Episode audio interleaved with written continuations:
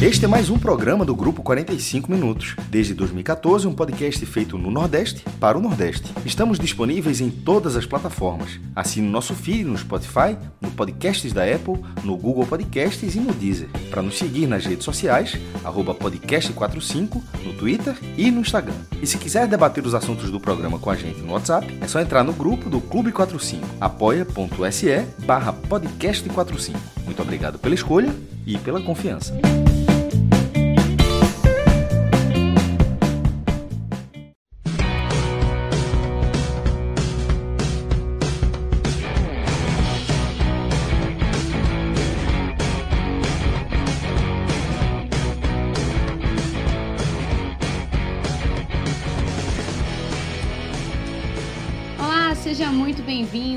Bem-vinda ao podcast especial com o Dado Cavalcante, técnico do Bahia, técnico responsável pelo tetracampeonato do Esquadrão de Aço na Copa do Nordeste. O que você vai ouvir daqui a pouquinho é uma gravação da live que a gente teve com ele na Twitch. Então fique ligado que daqui a pouquinho você vai ver. Mas agora eu quero convidar você que está escutando aqui, que você que é torcedor, torcedora do Bahia, que a gente tem uma promoção massa.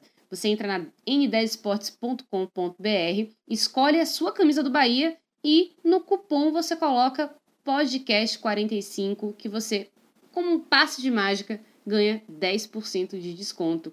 Essa N10 Esportes que é parceira da gente de longa data, tem tudo que você precisa de material esportivo e tudo que você quiser também do clube do seu coração. Então você que torce para o Bahia, é escolher a sua camisa e ganhar 10% de desconto colocando o código podcast45 na hora de fazer o seu pagamento. Então, eu sou Juliana Lisboa, estive com meus colegas, meus amigos João de Andrade Neto, Cássio Cardoso e Rodolfo Moreira Neto nesse bate-papo muito bacana que você vai escutar a partir de agora com o técnico Dado Cavalcante, claro, no podcast 45.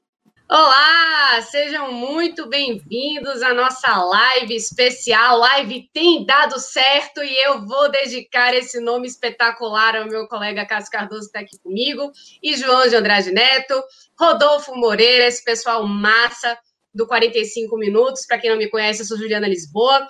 E a gente tem um convidado muito mais que especial, que é Dado Cavalcante, o homem do Tetra. Foi ele que comandou o Bahia nessa conquista aí do tetracampeonato do Nordestão. Vou já dar as boas-vindas aí para o Dado Cavalcante, seja muito bem-vindo. Vamos falar bastante aí sobre essa conquista que a gente acompanhou. A gente pode falar, a gente aqui do 45 Minutos, a gente pode falar que a gente acompanhou desde o início e a gente vem acompanhando desde que você assumiu o Bahia, bem antes disso, aliás, mas a gente percorreu, dá para dizer assim, junto com você, a sua trajetória desde o Brasileirão do ano passado, e agora até essa conquista do Nordestão que você mesmo falou, Dado, que é a maior conquista né, da sua carreira até então. Boa noite, prazer estar, estar conversando com, com todos vocês.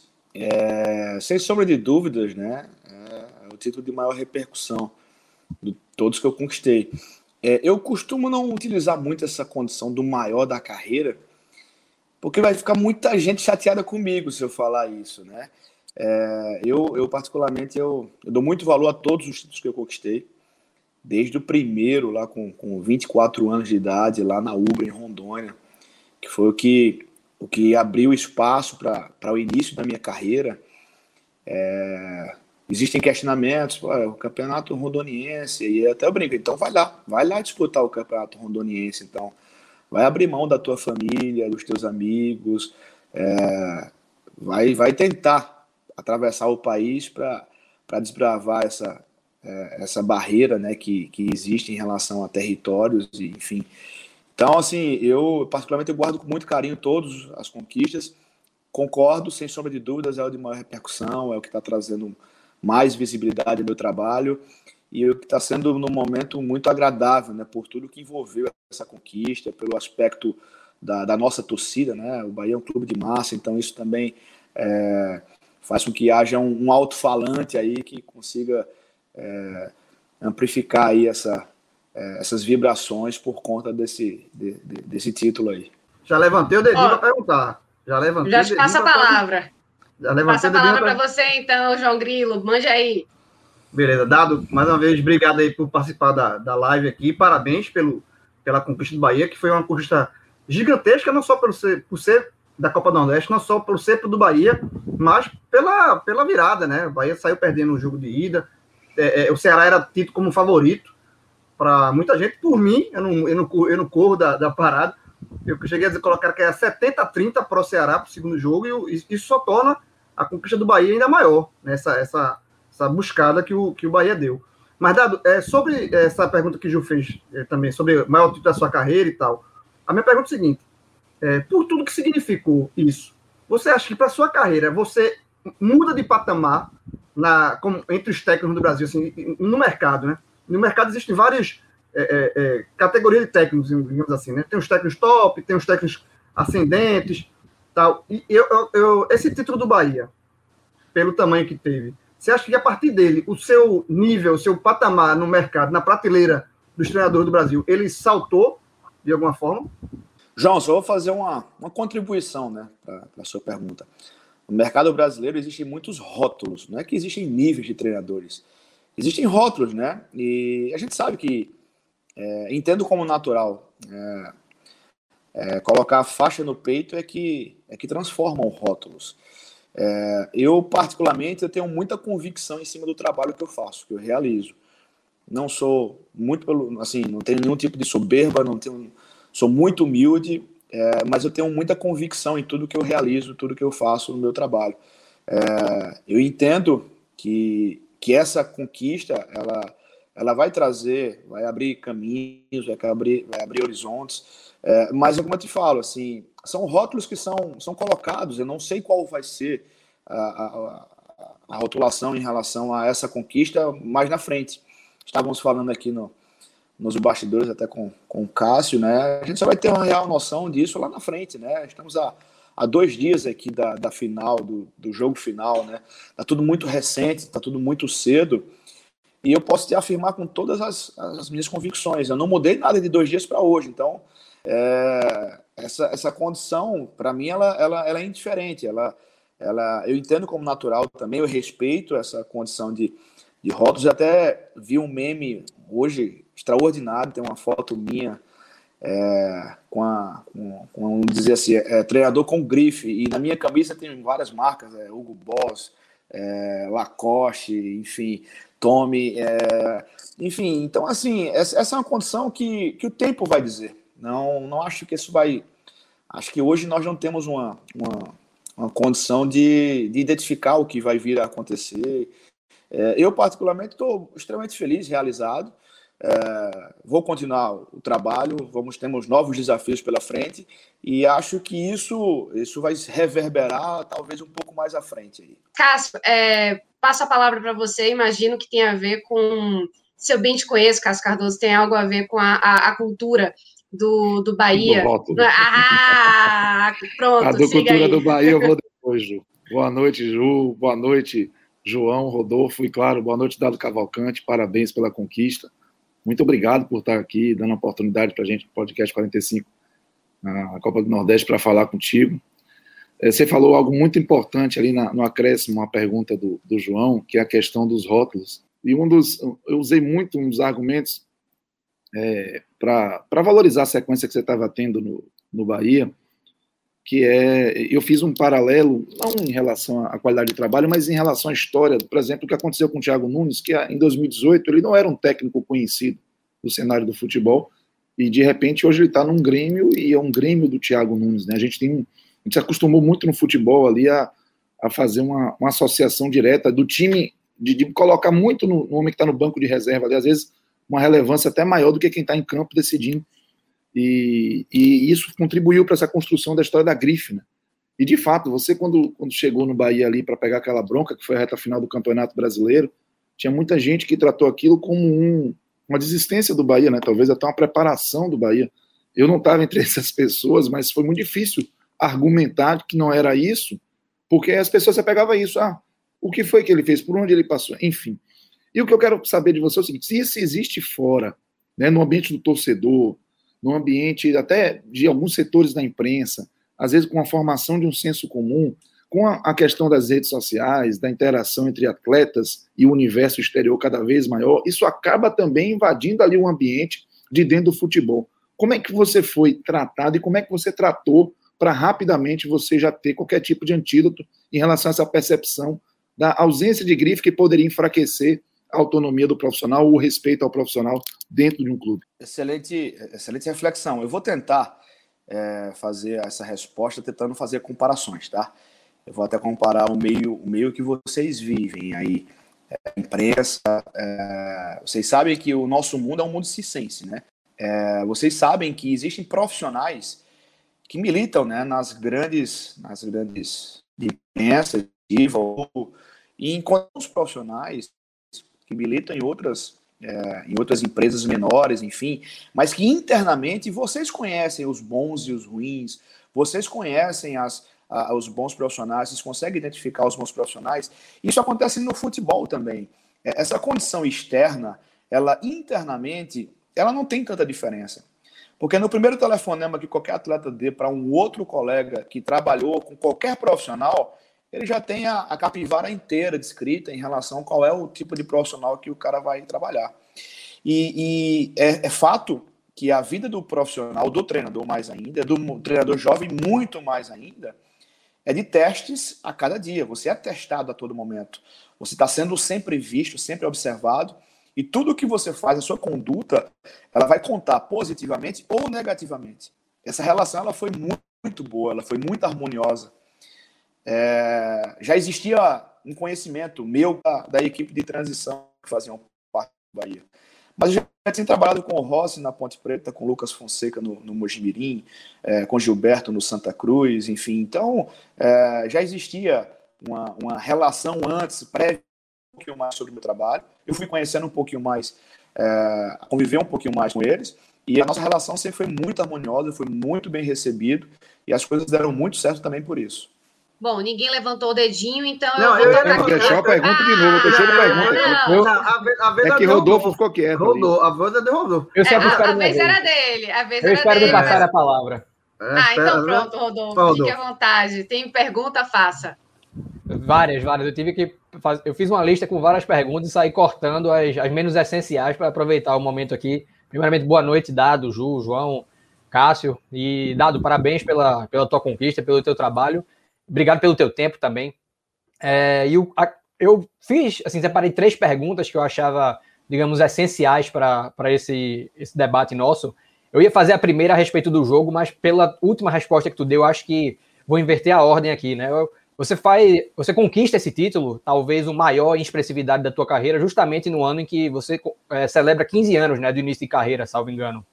E nesse tempo, né, nesse, nesse período aí, você passou por trabalhos que não é, são necessariamente similares ao caso do Bahia no porte dos clubes, mas possuem uma margem de comparação pela cobrança, né, pelos ambientes que você viveu. Né? O Coritiba, acho que em 2014, o Náutico é, em 2017, o Ceará em 2015, salvo engano.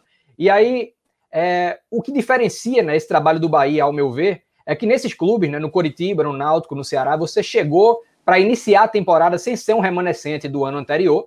Né? Então, você no Bahia já tinha um grau de compreensão do ambiente, das necessidades bem fidedigno. Isso aí foi potencializado pelo fato que você trabalhou com a garotada, então a tua visão a respeito de quem poderia contribuir, de que forma, era muito mais aguçada.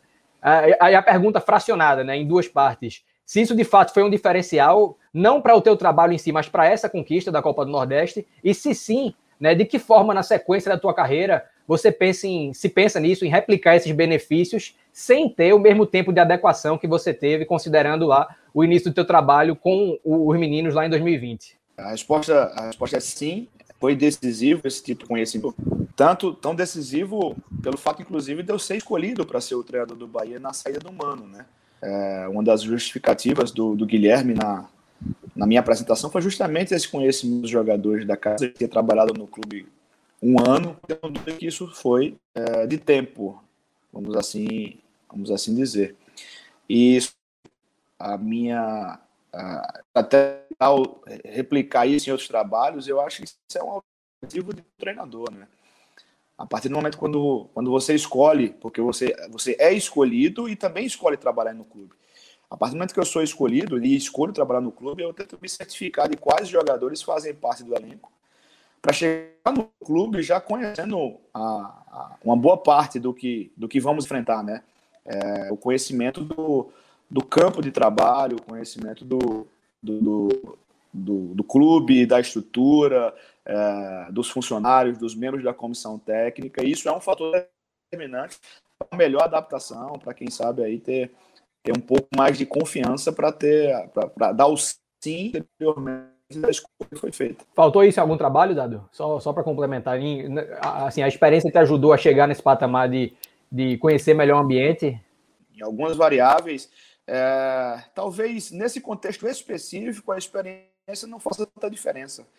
É, porque às vezes é às vezes é sorte também, às vezes é, você vai para algum clube que você dá sorte de ter trabalhado já com vários jogadores e, obviamente, isso facilita. Acredito que a experiência nesse específico, uh, nessa condição específica, ela não vai trazer tanta, tanto benefício, ela vai trazer em outros, outras oportunidades. Ela, a experiência vai, acho que no, no, no, no lado contrário, ela vai influenciar ainda mais do fato de você não conhecer os atletas, a experiência te, te traz algumas, algumas condições de, de como chegar, de como falar, de como cobrar, de como exigir. Dado, é, a gente viu que você tem uma, uma, uma coisa muito forte de usar o que você conseguiu construir é, em outras passagens para melhorar as passagens atuais. E exemplificando para o caso do Bahia, você teve uma passagem pelo Sub-23, a equipe de transição, de aspirantes, né, como você queira colocar o nome dessa, dessa equipe, que é uma equipe profissional, mas não é ainda a equipe principal. Você ficou à frente desse, desse, dessa equipe, né, até chegar a pandemia e o Bahia ter que se reestruturar. E quando você volta, quando você retorna, e aí sim você vira o técnico principal do Bahia, você começa a usar algumas peças que você já conhecia dessa equipe sub-23 na equipe principal para fechar lacunas para que é, jogadores que não conseguiram dar conta do recado, ou então que simplesmente não encaixaram no estilo de jogo, você começa a colocar como, por exemplo, o Patrick, você coloca o Matheus Bahia na lateral esquerda, que era um, um problema para o Bahia é, no, no final, na reta final do brasileiro, e você continuou fazendo isso é, ao longo desse ano, né? Você colocou o Marcelo para jogar uma Sul-Americana, assim como o Alisson, o Renan Guedes agora teve oportunidade. Então, conta para a gente como é que é esse, esse processo de maturação que você faz com esses atletas e o que, que você busca nessas equipes de base, se é que a gente pode chamar um time sub-23 de base, para você já pensar em trazer essa galera para a equipe principal? Bom, é, primeiro são as minhas raízes, né? A minha, o meu, a, a, o meu início, ela se, ele se deu na base. Desde atleta, como, como membro de comissão técnica, eu trabalhei muito na base. Então, assim, é, eu aprendi muito na base, aprendi muito como se fazer, aprendi também como não se deve fazer. É, tive a experiência, né, de de viver várias, é, várias funções de coordenação técnica, de preparador físico, de treinador, de auxiliar técnico. E eu entendo demais que essa, em alguns aspectos, é, esse olho para a base ele é fundamental para a solução de problemas no profissional. E essa é uma característica minha, né? Como treinador, em qualquer clube que eu vá, eu vou sempre olhar para a base, até como até por conta de tudo dessa, dessa experiência que eu vivi anteriormente. Aqui no Bahia, eu aceitei vir para a equipe de transição justamente para oficializar esse trabalho que eu já fazia indiretamente em todos os outros clubes que eu passei, no Náutico, no, no Ceará, no Paysandu, enfim. E aqui eu oficializei né, o trabalho no profissional com jovens atletas. Ah, quando eu cheguei na, na equipe principal, a primeira coisa que, que eu fui foi buscar, na época não existia equipe de transição, foi buscar no sub-20, né? É um grande trabalho que vinha sendo executado pelo, pelo Eduardo Guadanucci, que, que levou o Bahia, inclusive, à decisão da Copa do Brasil do Sub-20. É, fiz um mapeamento de todos os jogadores. Hoje eu ainda tenho esse mapeamento do 20 e do 17. É, esses jogadores estão todos mapeados, é, incluindo aí a equipe de transição. E a vinda desses caras para o profissional, ela se dá de forma natural. E para mim o princípio básico da chegada deles é confiança, né? Existem lugares que que, que tem muros, que tem fronteiras. Um jogador, quando chega sai da base profissional, é, o cara, o cara é, é, é, rei porque a dificuldade é tamanha que a quantidade de jogadores que vão se perdendo pelo meio do processo é absurda. E eu, pelo contrário, eu tento ser um facilitador. Ao invés de colocar dificuldades, eu coloco facilidades. O meu olho para essa molecada, para essa, essa turma aí, ela, ela é muito mais, é, menos, é, vamos lá, menos criterioso em alguns aspectos, menos caxias e muito mais voltado para a confiança, para dar confiança. O, o Patrick, o Patrick estreou no, no, no Bahia no jogo contra o Atlético Mineiro no Mineirão. E nesse mesmo jogo estrearam é, Marcelo, de 18 anos, e o Luiz Felipe também com, com, com 20 anos. Então, assim, é, e, e eu, eu coloquei com a maior tranquilidade do mundo, como se fosse qualquer outro atleta, como se tivesse 20 ou 30 anos, para mim não tem, não tem essa diferença. Então, eu acho que esse, esse facilitador traz confiança para esses jogadores, para que eles possam desenvolver o melhor deles, né? Possam ter a oportunidade de desenvolver na equipe principal. Levantei o dedo primeiro, hein? Levantei o dedo primeiro. Pronto, Grilo, vai, vai que é tua. Jornalista gosta de perguntar, né? Eu nem gosto. Então, Dado, é, você falou aí de jogadores é, jovens, importantes, esse, todo esse trabalho de, de, você pensar esses atletas, mas eu queria falar contigo, comentar contigo dois é, jogadores experientes, né? Que foram muito importantes nessa campanha. O Conte, né? Foi uma contratação o Bahia foi buscar, é, um jogador estava é, no Benfica e, e, e, ajeitou ali um e foi um pilar de um setor muito problemático do ano passado do Bahia, que era a defesa. Né? O Bahia tinha uma defesa muito problemática no ano passado e o Conte foi um dos pilares dessa melhora defensiva do Bahia, sem dúvida nenhuma. A, na eleição que a gente aqui do grupo do a gente colocou no, no NE 45, o Conte foi eleito por unanimidade. Aliás, Conte você, você foi eleito treinador da Copa do Nordeste por unanimidade. Oh, e também e também o outro jogador que eu vou citar aqui, que eu vou também perguntar importância, que foi o Rodriguinho. O Rodriguinho foi eleito por unanimidade e foi eleito o destaque da competição. Né? E o Rodriguinho, você, é, é, é, ele, você reposicionou o Rodriguinho mais para próximo da, da área, né? Assim, mais próximo da, do, do gol adversário. Isso né, é, fez com que o Rodriguinho melhorasse muito o futebol dele. Esse Rodriguinho, jogador é, que o Bahia investiu muito no ano passado, ele teve uma queda de rendimento, né? É, chegou aí para o banco algumas vezes e ele agora ele começa a entregar o Bahia aquilo que se esperava do Rodriguinho. Ele foi o destaque da competição na nossa votação e, e em outras também. Então eu queria que você analisasse a importância desses dois jogadores para essa conquista do, do Bahia, né? O Conte na defesa e o Rodriguinho no setor ofensivo. É, o, o Conte era um jogador que já tinha sido monitorado pelo Bahia desde a época do Colón, na época que ele que ele estava no futebol argentino ainda. É, ele foi comprado pelo Benfica, obviamente.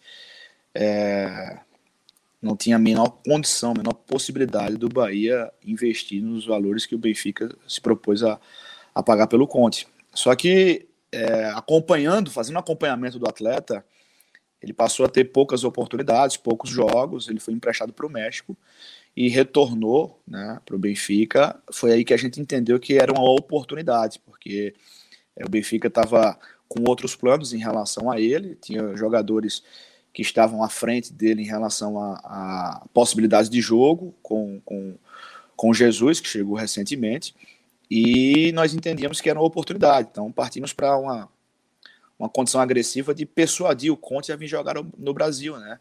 É, e uma das coisas que ficou muito claro para ele, Conte, é que ele viria para um clube que joga no mínimo 60 partidas no ano, que joga três vezes a cada semana. E ele queria isso, né? É, recentemente, eu tirei o Conte de um jogo da Sul-Americana, porque o Conte estava, desde quando ele chegou, ele iria fazer o sétimo jogo dele, número esse que ele fez na temporada passada. E a gente precisava, assim, a gente entendia que, que se o Conte fizesse aquela partida, correríamos um grande risco e ele também já estava também sentindo um pouquinho mais.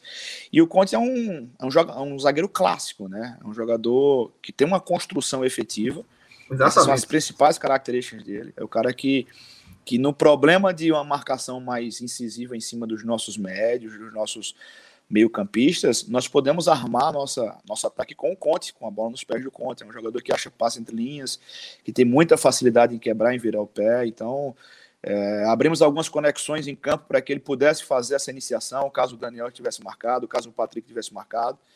Ele tem essa capacidade de invadir o campo adversário. E a bola aérea também, que é, que é, uma, é um facilitador, né? É um jogador que não é rápido, mas tem uma leitura de jogo absurda, que consegue antever qualquer tipo de jogada. E como você citou, caiu como uma luva mesmo, assim, foi uma, foi uma condição que nos trouxe, nos elevou em nível de, é, em nível de patamar técnico da nossa equipe. O Rodriguinho, o Rodriguinho foi um resgate, né? Porque em momento algum se duvidava ou se duvidou da qualidade técnica do Rodriguinho. É, porém, é, era necessário ter um entendimento, né, do que vivíamos no passado e do que iríamos, do que queríamos para o futuro. E acho que essa, essa condição foi muito, foi muito clara na conversa que eu tive com o Rodriguinho. Nós temos uma, uma conversa séria, uma conversa é, direta, é, olho no olho, onde é, tivemos um entendimento do que precisávamos para a sequência do campeonato. E o Rodriguinho, o Rodriguinho hoje ele não é só uma, uma, uma, uma referência técnica. Ele, ele é capitão da nossa equipe hoje pelos exemplos que ele nos traz, pelo nível de comprometimento que ele tem diário, pela, pela capacidade de mobilização interna do que ele faz internamente, daquela coisa do vamos lá, vem aqui, chama ali, pega aquele ali, vamos incentivar esse, vamos atrás do outro. É um cara que pensa o macro e, e a, todos veem muito né, a condição técnica do Rodriguinho, é, o, o quão decisivo ele é, dos gols que ele faz, das assistências, de, né, dos passes que ele acha. Mas para mim, além disso, ele tem também essa virtude do líder, é, da ausência do Lucas Fonseca em campo, o Rodriguinho é, vestiu essa, essa braçadeira aí com, com méritos e, e, levantou a taça também com muita propriedade por tudo que ele apresentou. Dado, aproveitando aí o ensejo da, do, do, assunto, né? Porque o Rodriguinho seria uma pergunta, mas você meio que respondeu, mas tem dois, duas outras peças em especial, também experientes, que para mim tiveram uma mudança muito grande. E eu vou até destacar uma: o Nino Paraíba. O Nino Paraíba, na minha opinião, antes de você assumir o time, ele não tinha condição de seguir na, na, na lateral direita do Bahia, no Campeonato Brasileiro. Eu opinei em diversos momentos nessa direção, porque eu enxergava um, uma lateral direita frágil no aspecto defensivo e não existia uma compensação no, no aspecto ofensivo. É, inclusive, muitas vezes eu pedia que o Bahia usasse o Hernando porque aumentava a estatura, perdia menos, enfim. De repente, é, eu lembro muito bem qual foi esse primeiro jogo do Nino Paraíba, bom sob seu comando, que foi o jogo contra o Atlético Goianiense lá, um cruzamento, inclusive, dele para o gol do, do, Gabriel Novaes de cabeça. Ali foi o aniversário do Nino Paraíba, eu fico brincando, foi como se tivesse mudado a, a, o astral, né? A questão astral dele. Mas a real, dado, é que é, após a sua chegada, o Nino Paraíba virou outro atleta. Ele recuperou um nível de regularidade que sobreviveu, inclusive, até os piores momentos do Bahia sob seu comando. Até os momentos em que o Bahia fez jogos ruins, ou que o Bahia não conseguiu o resultado que estava se esperando, o Nino Paraíba ele foi preservado das críticas, porque a gente percebia que o nível de desempenho dele foi muito regular. Aí eu quero saber o que é que você fez, o que é que você enxerga que foi decisivo no seu papel para que o Nino Paraíba mudasse tanto né, a partir da sua chegada no clube, no time principal. É, uma das grandes responsabilidades do treinador em qualquer condição é distrair o máximo possível de cada comandado, né, de cada atleta, de cada jogador. Óbvio que é impossível você extrair todos. É, é, o famoso cobertor curto, às vezes você cobre o pé, descobre a cabeça, isso faz parte. E dentro da relação custo-benefício, você precisa entender qual é que vai valer mais a pena ser investido. A, a, a condição do Nino ela foi mais simples do que muitos é, entendem a condição do Nino foi uma, foi uma, uma situação é, tática e estratégica. É, eu sempre visualizei no Nino um jogador com uma volúpia ofensiva absurda. É, um jogador que, mesmo com 35 anos, dificilmente perde na velocidade com qualquer outro jogador. Que não é o pé duro, aquele cara que, que é grosso. O Nino não é pé duro. O Nino, o Nino tem qualidade técnica, ele tem um bom jogo combinado. Ele tem a característica do lateral antigo, daquela turma de 90, de 80, que é o dá e vai. É, eu simplifiquei as coisas. Eu abri a lateral para ele. É, deixei o lado para ele. Trouxe o Rossi um pouquinho mais para dentro. O Rossi tem capacidade de fazer jogos combinados. E essa estratégia, que não é nada de, da normal, nada de muito absurda, é apenas uma condição que, que trouxe ao Nino a confiança necessária de fazer os avanços, de fazer as jogadas, de fazer as assistências. O Nino sempre teve em todo, toda a sua carreira essa capacidade, essa virtude. Ele não é um cara de jogar de costas, então é necessário ter o cuidado, porque quando o cara está muito na frente, ele está tão à frente que acaba recebendo a bola de costas para a defesa adversária. E esse foi um, um detalhezinho só de ajuste de treinamento, de vídeos, para que ele conseguisse se posicionar para pelo menos receber essa bola de lado, né?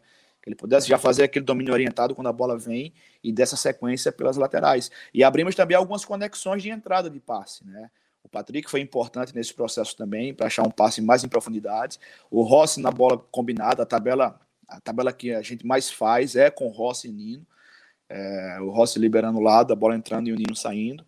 E isso trouxe muito efeito, assim, tem muitos gols, muitas jogadas que são muito claras na nossa memória de, da participação do Nino efetivamente, dando passes de gol, uh, o jogo contra o Fortaleza, os passes que ele deu para o Rodriguinho, enfim. Então, uh, isso trouxe para o Nino a confiança necessária para ele continuar fazendo essa batida, fazendo essa pegada. E guerreiro, voluntarioso do jeito que é, defensivamente, ele sempre nos trouxe algo de positivo também. Então foi basicamente isso que foi feito. Agora eu, agora oh, eu pedi aqui.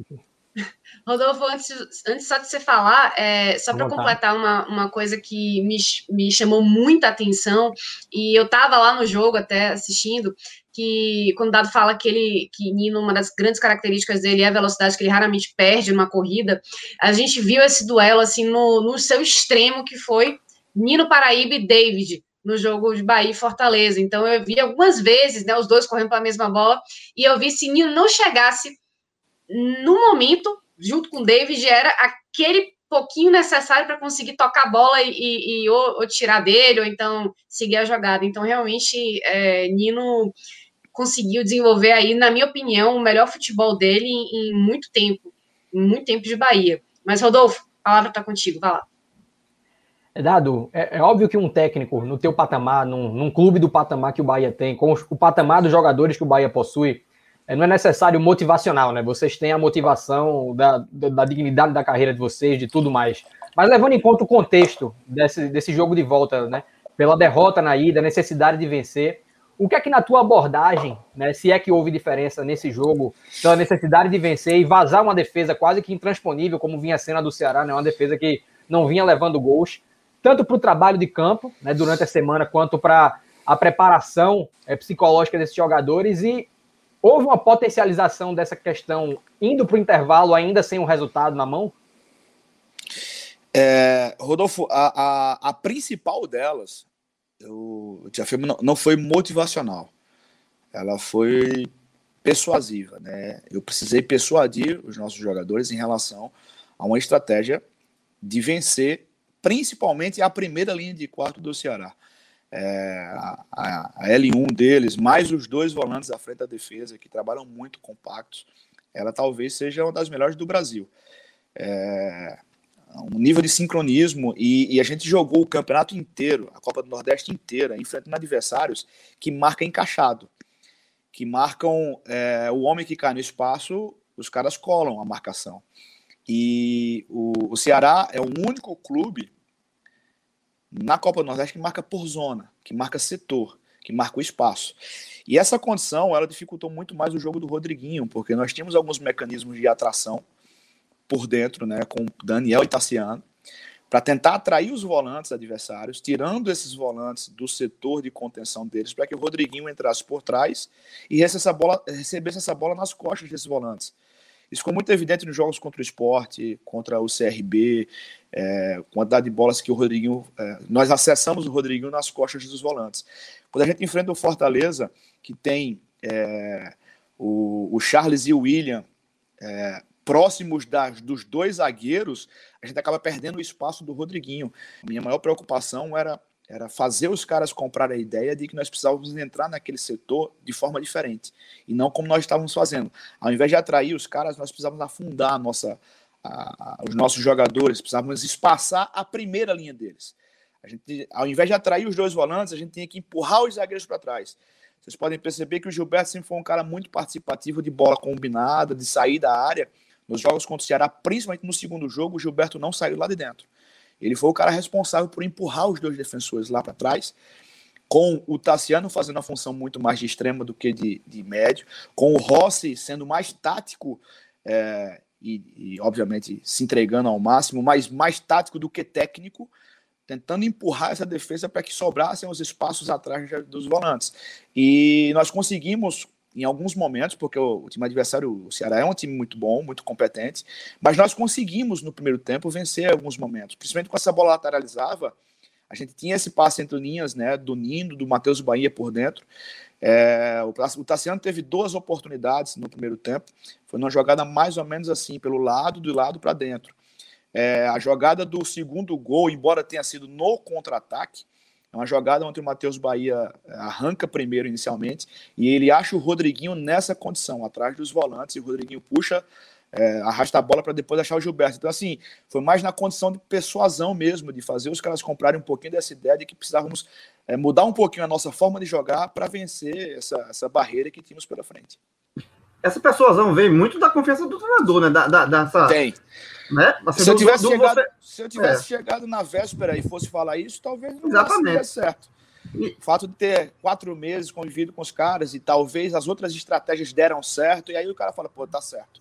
Perfeito. a ideia dele que, que a coisa vai. Porque, porque tem muito disso, né, de, de, de, assim, o treinador, como você falou, assim, tá chegando, o jogador olha assim, fica na desconfiança, mas essa, essa tipo, vamos no, vamos que o professor tá pedindo, porque é, é, é, a confiança tem que ser de um time como um todo, né, pra, porque Sem uma dúvida. peça interfere na, interfere na outra, né, então, no esquema, então, de fato, é, isso vem muito do, do trabalho, do, dessa, dessa relação entre comandado e, e, e, e jogadores, né.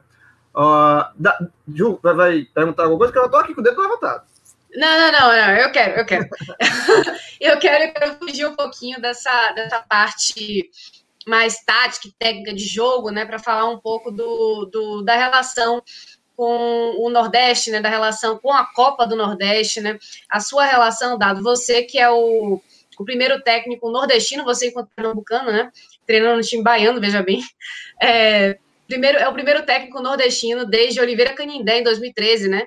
Quando ele venceu a Copa do Nordeste com o Campinense. Então, em oito anos, é a primeira vez que um técnico nordestino vence a, a orelhuda, né? E eu queria, assim, que você falasse um pouco dessa sua relação, né? Você falou um pouquinho no, no, no dia do jogo, mas eu acho que era tanta emoção ali que é, de repente você tem alguma, alguma outra questão para trazer, mas o seu elenco é muito recheado de nordestinos, você é nordestino, a Copa do Nordeste que é muito cara para o Bahia e que estava realmente precisando é, voltar depois de duas vezes batendo na trave. Então, é, é conta pra, um pouquinho para a gente como é que está sendo isso para você, né? Essa, essa, essa conquista, esse saborzinho diferente, né? Porque, é, enfim, é, é uma Copa muito querida para nós, né? Que somos nordestinos é ganhar em casa, né? A verdade é essa. Ganhar em casa é bom, é gostoso demais. É, tive algumas conquistas, lógico que as famílias, os familiares, amigos ficam é, eufóricos, enfim, mas é, é, é, é, diferente, é diferente essa condição do, do, ganhar em casa, e foi o que aconteceu, não só para mim, mas como muitos, né? O nosso elenco tem muitos jogadores que são nordestinos, é, e acho que isso facilita dentro de campo, demonstrando assim uma, um, um interesse e importando a importância muito grande à, à disputa, à conquista, às rivalidades, é, ao entendimento do que é Bahia, do que é a torcida, do que é do que é a paixão do nosso torcedor, do que do que tudo repre, do que representa isso para pessoas, né, para é, tão, tão assim a gente está tão afastado de todo mundo, a gente está tão longe de tudo da, na, na vida por conta dessa pandemia e, e, a gente se sentiu também muito abraçado, muito prestigiado pelo nosso torcedor, mesmo que um pouco distante. E esse entendimento ele fica mais simples, né? É aquela coisa do, da, da motivação, que é uma motivação, é uma motivação intrínseca, não é? Você não precisa falar mais nada, só precisa visualizar, só precisa viver, só precisa andar na, na, na rua, assistir TV, ou enfim, curtir redes sociais, que, que a coisa já vai estar internalizada, né? E vai estar com os, com os jogadores que vêm, que chegam de fora, é, até os estrangeiros mesmo, o Conte, o, o Conte mais é frio, é, mas o Ruiz, assim, é, os caras já vêm, já se abraçam, já estão já estão imbuídos também, já, já compram rapidamente a ideia, e é aquele trabalho de formiguinha, vai aqui, vai pegando o outro, e a comunidade ficando muito maior e, e muito mais mobilizada. Dado, antes de fazer uma pergunta, eu vou fazer uma pergunta café com leite. De, de sábado para cá, quantas horas de sono? É, sábado para domingo fui dormir 5 da manhã, acordei às 9 porque precisava viajar, pegar o voo. Na chegada, estava aqui meu sogro, minha sogra, minha cunhada, meus filhos, minha esposa. Aí vai uma feijoadazinha, um sambinha, aquela coisa oh, tal, uma cervejinha também que vale. Importante. Aí, é, aí vai dormir cedo, lá para as 10, 11 horas da noite. Acorda às 6, porque o menorzinho aqui vai lá no quarto, bate dois anos de idade, Dudu, aí chega papai, papai, papai, tava com saudades.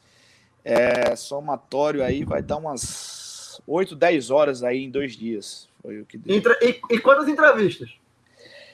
É, hoje foram quatro.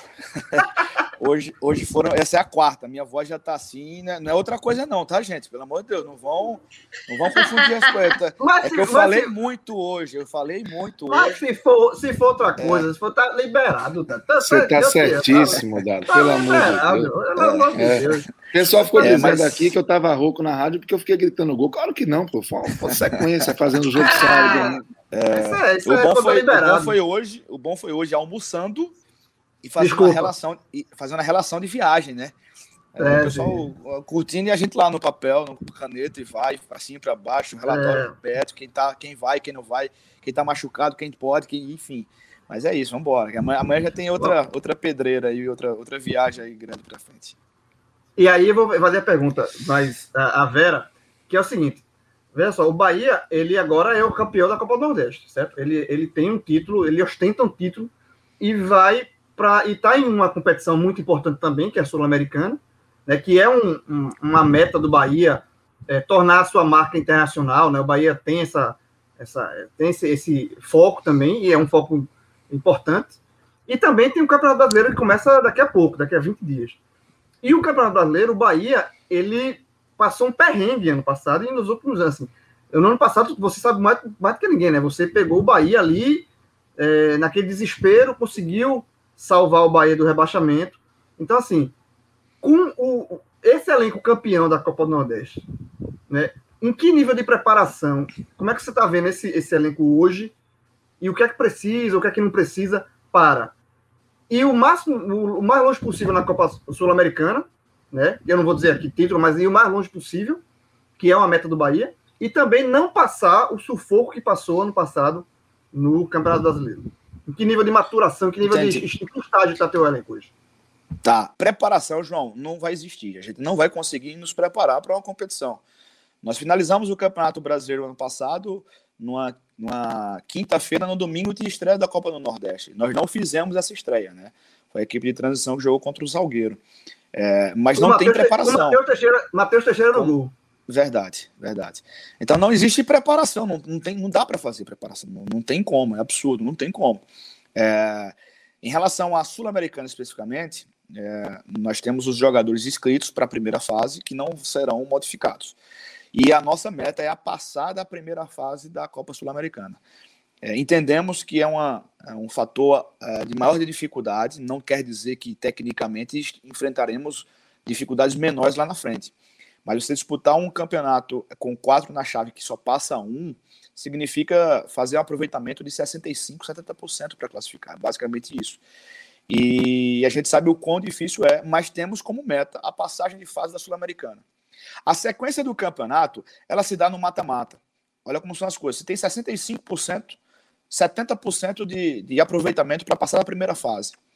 Para passar na segunda fase, você pode passar com 50% de aproveitamento. É, é um mata-mata. É, tudo pode acontecer em dois jogos: uma noite boa, noite ruim, uma noite inspirada ou não, é, uma expulsão, uma lesão. Então, eu acho que o campeonato do mata-mata ele fica muito mais aberto para qualquer tipo de variável que venha a, a trazer ou, ou prejuízos ou benefícios. O campeonato que nós vivemos hoje, que faltam três rodadas, estamos a dois pontos do Independiente ele continua. Então, é, esse para mim é o foco, é passar da primeira fase. Esse é o objetivo principal, passar de fase, passar de fase, passar de fase. E esse é o nosso desafio sequente. Falando em Série A, se você fala que o nosso elenco está fechado, não está. É, e nós não estamos buscando agora. A gente está muito ligado no mercado desde antes. Só que tentando ser o mais criterioso possível em relação a reforços, contratações e fazer com que o nosso elenco se fortaleça ainda mais. Passando de fase na Copa Sul-Americana, abre-se também novas vagas para inscrição, então também faz parte do processo de tentativa de passar de fase na Sul-Americana, combinando aí com o início de brasileiro para que a gente consiga ter uma, uma, condição de, de mais reforços, é, não em quantidade, mas em qualidade mesmo, para trazer, fazer com que a nossa nosso nível técnico é, se eleve, porque a gente sabe também que a disputa da Série A é um campeonato completamente diferente do que foi Copa do Nordeste, do que foi, do que está sendo Sul-Americana, não só pela questão técnica, mas principalmente pela forma de competir, né? Uh, Copa do Nordeste, vamos lá, é uma é um tiro de 800 metros, né? Não, não é 100 metros rasos, mas não é uma maratona. A, a Série A é uma maratona, é, é um campeonato de regularidade, é um campeonato de muitas rodadas, é, o nível de exigência é diferente, não seja maior ou pior, é diferente. Então a gente precisa estar um pouquinho mais encorpado. Mas com o elenco atual, que na minha visão já é melhor do que o elenco que terminou o brasileiro do ano passado. Com o elenco atual, óbvio que vão chegar reforços né, para o Bahia e para todos os clubes. Mas, mas com o elenco atual, a já, já dá para assim, que, visualizar que o Bahia não vai, não passaria, não passa, vai passar o perrengue que passou ano passado, ou ainda não dá para dizer isso?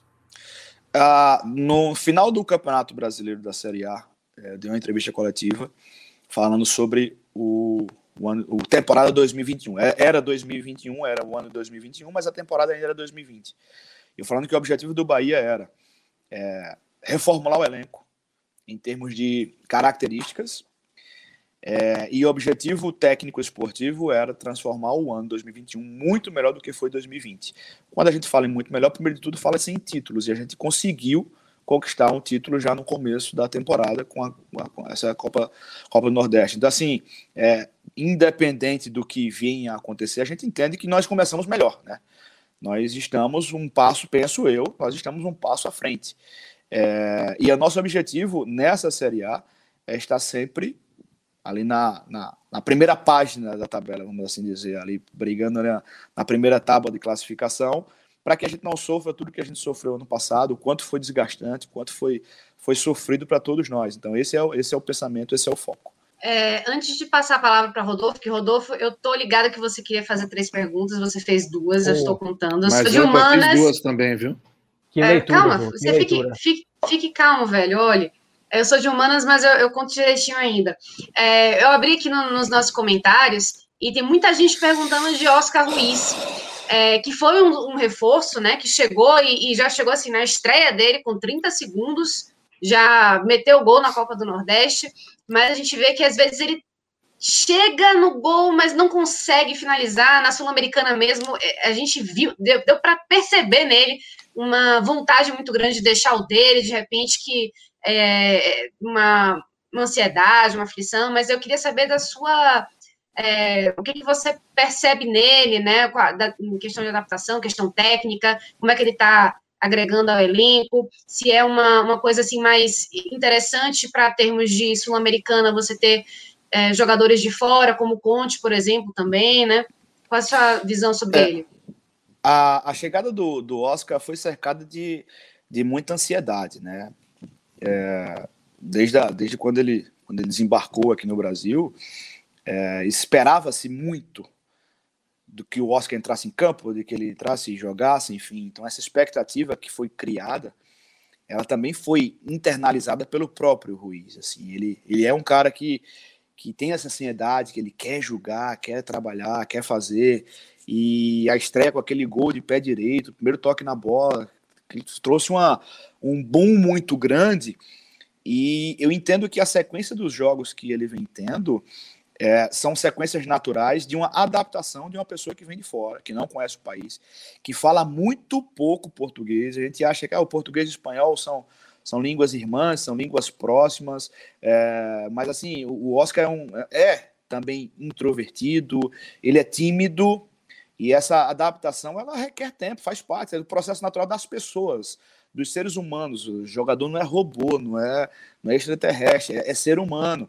Então ele acabou, a família chegou agora há pouco, ele semana passada eu acho que ele estava em processo de mudança para um local dele, uma família aqui, aqui, as coisas tendem a evoluir, tendem a melhorar. É, é um jogador que, que tenha um, que tem uma, um recurso técnico a nos oferecer. É, nós precisamos entender um pouquinho o jogador. O jogador vai entender o nosso processo. Ele vem entendendo. Ele estranhou muito as primeiros dias de trabalho com o nível de intensidade, com o calor que se fazia em Dias W no CT lá também. Então, assim, faz tudo, tudo essa parte do processo de adaptação. E óbvio que ele chegou aqui com o bicho pegando já, né? A gente tendo que vencer para classificar na Copa do Nordeste. E aí tem estreia na, na Copa Sul-Americana. O Rossi não joga, é ele que é o titular, enfim. Então, assim, é, ele também trouxe com ele essa expectativa e essa ansiedade. Mas vamos ter um pouquinho de tranquilidade aí, na sequência do, dos jogos, ganhando um pouquinho mais de confiança. É, entendo que ele fez um grande jogo contra o Independiente, acho até que o melhor jogo dele até aqui.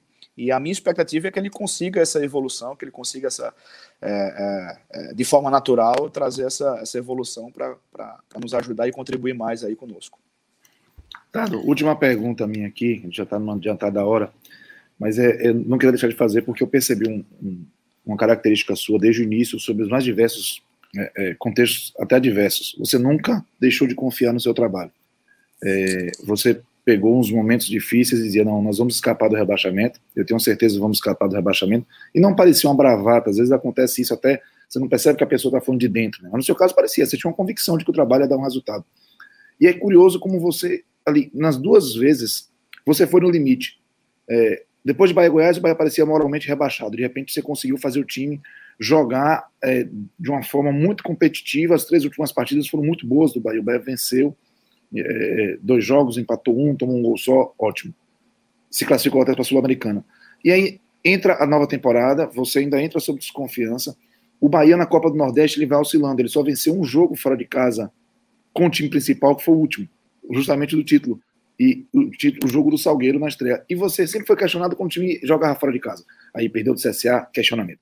Aí perdeu do Vitória, questionamento. Aí perde do Fortaleza, questionamento. Quando não podia mais perder, ou seja, foi no limite de novo, conseguiu a vaga na final. Quando tinha que ganhar, ou seja, foi no limite de novo, conseguiu o título. O que é que você está fazendo? E a pergunta mais objetiva ainda. Algum momento desses você achou que não ia dar? Ou você sempre teve a convicção de que a coisa ia dar resultado? Eu vou, eu vou começar pelo final. Mais uma vez, eu não quero, não quero transparecer arrogância, prepotência, enfim. Quem me conhece sabe que isso passa longe de mim. É, mas eu tenho, eu tenho sim convicção e, e, tinha muita convicção em cima do, da nossa conquista, do nosso título. É, internamente, lógico, isso não se fala, não se expõe, não se coloca à prova. Eu também não vou ser oportunista aqui porque ganhei e dizer, ah, eu tinha certeza, tinha certeza. Aí vai ter alguém que vai dizer, ô filho da puta, tu não avisou antes pra gente ficar mais calmo, mais tranquilo aqui, já que você tinha essa certeza aí. Foi apostar, é. vou botar um dinheirinho pra apostar. É, pois é. Para, para não dar seta, ir pros penas, então. É, e para não botar 70% a 30%, é. começando a pegar no meu pé. Mas, mas eu vou falar que internamente, internamente a gente é muito forte. É, o nosso ambiente é muito bom. A nossa, a nossa relação, a, a, nossa dinâmica, as nossas rotinas, o nosso trabalho, a nossa harmonia, a comissão técnica, a gente tem uma, é, a gente tem uma expressão nossa lá que se fala assim, ah, é, eu já falei um palavrão, vou falar outro agora também. A gente fala lá, pô, a salinha, a salinha é foda, a salinha é foda. O Renê fala muito isso. Renê, a salinha é foda. A salinha é, é, é, é, a sala da comissão técnica. A gente investe muito tempo lá. A gente passa muito tempo. O treino é três e meia da tarde, a gente se encontra nove horas da manhã e debate, discute, vê vídeo, assiste jogos, enfim. Assim, a gente se dedica demais, a gente trabalha muito. E os jogadores compram demais a nossa ideia assim, essa, essa relação, essa sintonia que existe, ela é muito forte, é muito forte mesmo. Faltava talvez o, uh, acho que o detalhe veio no final do campeonato, que foi a gente era muito forte internamente, a gente era, tinha muita força interna e faltava um pouquinho da força externa. Faltava um pouquinho da sintonia externa com o nosso torcedor. Nesse período de pandemia, a gente sabe que, que é ruim, que é difícil.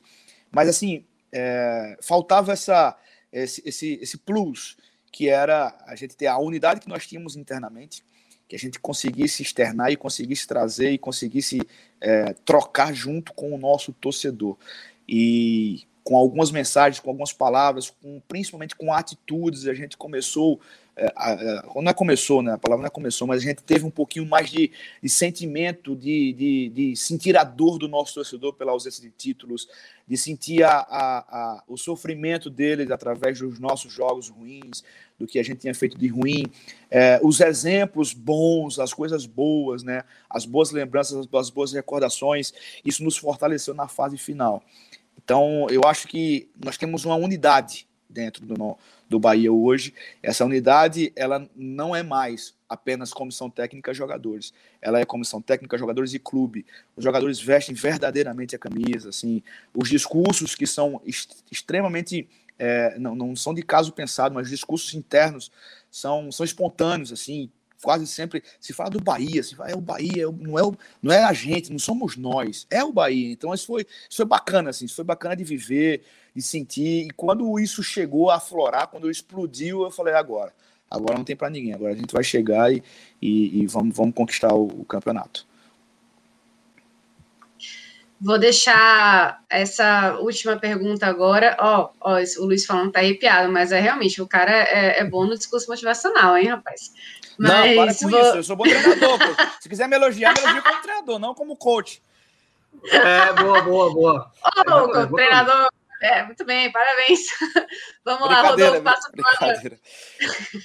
Pô, ainda bem que é, caiu por último aqui. Perfeitamente é, mas, Rodolfo, pronto, caiu para você aí essa, essa honra, esse privilégio aí de, de ter a última pergunta para encerrar a live, porque, ai, infelizmente já estamos batendo aí mais de uma aqui, né, hora, estamos né? abusando do tempo do cara. mas eu fiz cera né? também, né? Eu caí, caí três vezes aí na conexão. É, tá Pessoal... nos acréscimos aqui. Tá pagando, tá pagando mais caixinha, um, mais tá, um. pagando caixinha, é. tá pagando caixinha. Vai lá, Rodolfo. Dado, essa é uma pergunta até muito mais para o Dado Cavalcante, treinador de futebol, do que para o Dado, treinador do Bahia.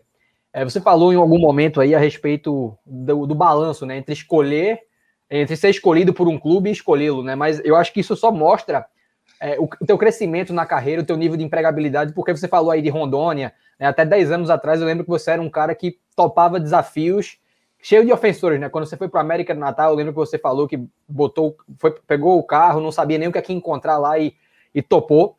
E aí, nesse teu crescimento, né, na, na, tendência que você siga crescendo, e torço muito por isso, é, tá nos teus planos né, de carreira migrar para um exterior, né? Você tem uma afinidade muito grande com o método de trabalho que é feito lá em Portugal, com periodização tática, tem um mercado norte-americano que está é muito atrativo né, para o profissional do futebol. Então, isso é uma meta de carreira tua ou você não pensa nisso? É, não dá para colocar exterior no pacote, assim, depende do lugar. É, eu vou te falar, eu vivi no Bahia, um, um, mundo, vamos lá, entre aspas, eu vivi no Bahia na equipe de transição, um mundo que eu queria viver fora do país. O que é que é isso?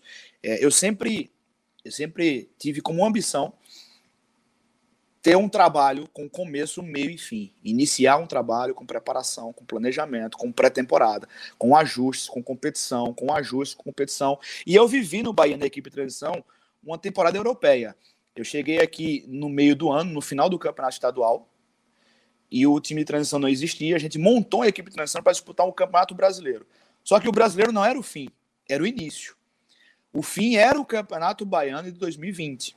Então nós fizemos o brasileiro inteiro Preparamos alguns jogadores, trouxemos outros, prospectamos alguns atletas, fizemos o campeonato, paramos, reavaliamos.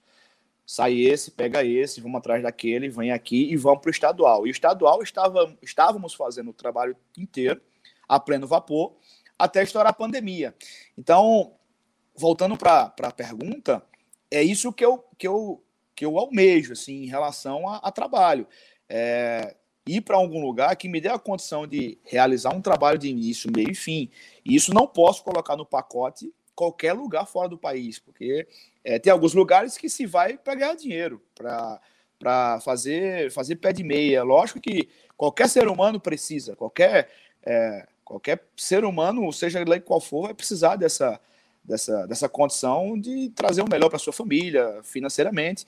Mas eu ainda estou naquela fase de buscar evolução técnica, evolução desportiva, de, de reforçar ainda mais os meus conceitos, as minhas ideias e viver algumas experiências que algum lugar me traga. Então, é, o mercado oriental ela, ele pode fazer, pode trazer esses, esses benefícios, então é algo que, que, que é palpável. É, já bati na trave uma vez lá atrás, então essa condição, se for algo que venha para ter essa, essa, essa possibilidade de fazer pré-temporada de dois meses, de um mês e meio, de fazer um calendário anual, enfim, de buscar um, um trabalho como esse, isso me apetece. É, hoje, não sendo dessa forma, eu penso muito a possibilidade de, de não, não, vou sair para qualquer lugar. Nada, veja só, eu tinha prometido que era o problema, mas o instinto do jornalismo fica coçando. Eu conheço você, eu conheço você não é de hoje, não. Eu, já... eu sei disso. Eu estou esperando aquelas cabeludas, aquelas que você faz que, que não dá para escapar, tem, e olha para um lado, tem, olha para o outro. Tem, tem, tem, um monte de gente que me traz, quando me encontrar, assim, você é sempre a última pergunta, porque quando você está encerrando a entrevista, não é a última pergunta. Aí pronto, essa a outra pergunta. Uh, Dado, é o seguinte, que na verdade a pergunta é minha, mas é de muita gente que está participando aqui no, nos comentários, muita gente mesmo, a gente está com audiência bem elevada, né? Assim, a torcida do Bahia chegou em peso aqui, é, que é sobre Gilberto. Né? Gilberto, ele foi o artilheiro da, da Copa do Nordeste, está na seleção da Copa do Nordeste que a gente elegeu, merecidamente, fergou na final, é um cara, é o camisa 9, é o melhor camisa 9 do Nordeste, assim, com, com sobras. Mas um dos melhores do Brasil. Um dos melhores do Brasil, sem dúvida nenhuma. É, Pós-título, ele deu uma entrevista que para muita gente foi meio que em torno de despedida. Né? Tanto é que na volta da delegação para Salvador, os torcedores que foram recepcionar a delegação lá gritaram: fica Gilberto, fica Gilberto. E aí eu queria saber de você, assim, você já conversou com ele sobre isso, se é, se é isso mesmo, se ele está de saída, se não está, se ele deixou falou, mas foi mal interpretado. O que é que você, para a torcida do Bahia, o que é que você pode dizer sobre Gilberto, é, sobre a permanência dele, ou uma possível saída, enfim, eu queria saber sobre esse assunto. O Gilberto é sentimento puro. O Gilberto, Gilberto é, é sentimento, assim, é, é, um cara que é, é, é sensitivo, então, assim, é, ele, ele, ele, se desgastou demais no ano passado, com tudo que a gente viveu. Ele foi um dos caras que mais sentiu, que mais é, é óbvio, por ser referência, né? É, foi, o peso foi muito grande nos ombros, em, em, em, várias oportunidades a gente visualizava aquilo e ele também se cobra demais. Ele, ele é um cara que, que, por se cobrar demais, ele acaba tendo essa. É, ele somatiza essas condições, né? essas, é, essas situações extremas, vamos assim falar. E, logicamente, conheço o Gilberto você sabe, João, que conheci o Gilberto da época da base do Santa Cruz, né? fui treinador do Gilberto na base do Santa. Então, assim, a minha relação com o Gilberto, ela, ela, ela, ela vai além de um treinador para um jogador. Ela, ela vai de um, de um amigo, de um, de um parceiro, de um cara que sempre torceu e vibrou pelas conquistas do Gilberto em onde quer que ele foi. E eu entendo demais a cabeça do Gilberto. Eu acho que é um momento, é, é um momento de, de deixar esperar, é, passamos, foi uma conquista, aquela coisa vem assim e, e traz consigo aquela, aquele relaxamento, aquela coisa do pô, consegui, ah, cheguei, conquistei, conquistei o título que faltava para mim com o Bahia, porque o Giba já foi campeão estadual, mas não foi campeão da Copa do Nordeste, ele não tinha esse título. E naquele somatório de emoções, palavras, né? Aquela coisa das lembranças, das recordações. Recentemente ele perdeu um pênalti contra o Independente, e aí muitas pessoas começaram mais uma vez a questionar para mim de forma. De, é, seria, vira, seria virada, né? É, é, pois é. Então, assim, é, algumas, algumas coisas não, não são tão. Vamos lá. É, é, penso até de, de, de, forma exagerada. Então, assim, o Giba é isso, velho. O Giba, o, Giba, o, Giba, o Giba fala as coisas que pensa mesmo, ele tá sentindo, ele fala, ele tá pensando, ele fala, e ele falou. Então, assim, é, deixa dar tempo ao tempo, deixa as coisas derem, dar uma, uma tranquilizada. É, Quinta-feira tem jogo, já muda. Você já, você, já, você já, você já começou com ele, você já começou com ele de lá para cá. De, não, não, de, de lá para cá, não, de sábado para cá? É. Não, não. Mas você acredita, então, Dado, que é muito mais um, uma carga emocional do Gilberto Forte, até pelo, pela essa semana que foi muito difícil para ele, do que necessariamente uma posição consolidada e, e, e de algo que está bem sedimentado. Ele tem contrato até o final do ano. Eu não posso falar por ele. Eu não posso certo. falar por ele. Mas você conta com ele pelo, no brasileiro, você, você tá, conta você tá, com ele? Você tá tranquilo, você tá tranquilo com relação a ele. Tranquilo. Assim, Tô tranquilo. Tá dormindo bem? Você tá dormindo bem? Não, dormindo bem não tô, não. Faz dois dias que eu, sorrindo e vai sair dois dias que eu não Vou durmo. dormir agora. Mas, hoje eu vou dar descanso. Eu tenho que dormir hoje, gente. Pelo amor de Deus. Amanhã de manhã tem que- Mas, mas, então, mas- mas Mas é- você, conta com, você conta com o Gilberto até o final do brasileiro, então. É, é, Gilberto tem contrato até o final do brasileiro. Como eu não vou contar? Eu vou conto com ele. Ele tem contrato com o Bahia até o final do brasileiro. Então vamos, vamos deixar as coisas bem. acontecer. Entrou vamos sorrindo e vai sair sorrindo daqui. Que, que programa bom para Cássio Cardoso. É, o homem tá feliz. Bom, olha só. Vou então encerrar essa, essa live. Uma das mais legais que a gente fez e, e já foram já algumas históricas. Quero agradecer mais uma vez a, a meus amigos João de Andrade Neto, Rodolfo Moreira, Cássio Cardoso. Especial um agradecimento para Dado Cavalcante, que teve esse tempo, é, esse grande tempo, né? Mais de uma hora aí já falando com a gente. Mas eu tenho uma pergunta final. Vou fazer uma de João. Não foi a minha, não foi a minha. É, não foi... licença, não, não, não, não, licença, que eu que estou apresentando, eu que tenho agora a, a palavra.